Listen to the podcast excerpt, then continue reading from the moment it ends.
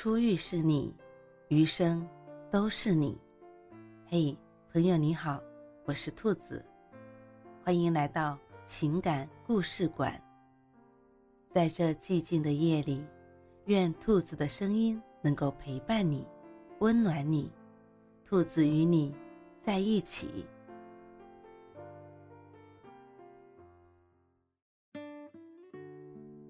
爸妈不停催婚，我差点就妥协了。不论男女，到了一定年龄，大多会面临一个致命的难题，那就是催婚。除了热心肠的七大姑八大姨，还要每天接受爸妈心灵的洗脑，一回家就把你安排的明明白白，结识各种相亲对象，我有宁可错杀一千，不可放过一个的架势。不少人表示敌人太强，快要投降。小丽，一个三十岁、单身四年的都市女白领，爸妈从她恢复单身后就没有停止过操心她的婚姻大事。最开始还只是偶尔打电话的时候，假装不经意的提一下：“有男朋友了没呀？我让你姐姐也给你留意一下。”直到近两年。催起婚来一发不可收拾，除了偶尔几次有要紧事，其他每次打电话的主要目的都是问个人情况。你要自己上点心呐，年纪已经不小了，您看看同学小孩都上幼儿园了。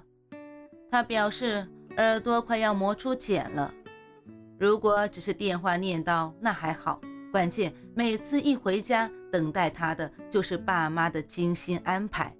今天李家小伙，明天张家小伙，用他的话说，就仿佛爸妈在忙着脱手，恨不得在他身上贴上个紧急出手的标签。长此以往，对于相亲他已经麻木了，看谁都一个样。有时候他也会想着，要不就这个吧。可真扪心自问，他又觉得不甘心。难道就为了满足爸妈的心愿？随便找个人结婚了当吗？不，他不想。每每快要向爸妈妥协的时候，脑子里一想到要和一个自己不爱的人度过下半生，他就浑身抗拒。所以，虽然和爸妈打持久战很累，但他还是一直坚持着，就是不想让自己以后后悔。后悔没有坚持自己的意愿，后悔草率决定自己的婚姻，所以哪怕要独自生活很长一段时间，他也甘之如饴。所幸就在去年，她通过工作结识了自己现在的男朋友，两人情投意合，而且也有了结婚的打算。每每回忆起被迫不断相亲的那些日子，她万分庆幸自己。当时没有妥协。